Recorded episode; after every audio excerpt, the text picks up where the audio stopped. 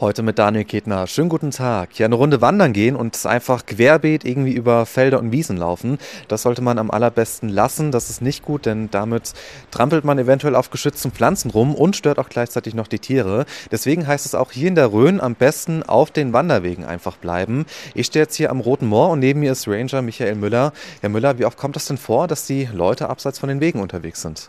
Ja, Querfeldein ist voll daneben und es kommt schon mehrmals am Tag vor, dass Leute gerade in den Wintermonaten mit ja, Schneeschuhen gerne mal abseits des Weges in einer ruhigen Phase die Natur erleben möchten. Das Schlimme daran ist, dass man da eine Spur gezogen hat und weitere Leute der Spur folgen und gar nicht wissen, dass sie jetzt ähm, sensible Tiere stören und den Lebensraum dadurch gefährden. Und die Tiere merken das tatsächlich. Also wenn man auf dem Wanderweg unterwegs ist und nur mal so zwei, drei Meter reinläuft in das Gebiet, die fühlen sich dann schon gestört. Ja, man hat in Forschungsarbeiten festgestellt, dass man an einer Waldohreule ganz leicht feststellen kann, die vorhandenen Nester von Krähen besetzt, die an einem Wanderweg sind und auch über Kunsthorste bzw. Kunstnester ähm, diese besetzt hat und dort festgestellt, dass wenn ein Wanderer sich auf dem Weg auf dem Weg bleibt, bleibt die Hetzfrequenz, wie es sich gehört, ganz normal im Bereich.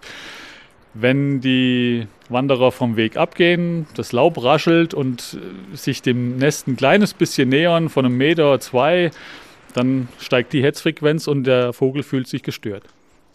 Und das Ganze nennt sich Besucherlenkung, das Sie betreiben. Das ist auch nicht neu, das gibt es schon seit ja, rund 150 Jahren.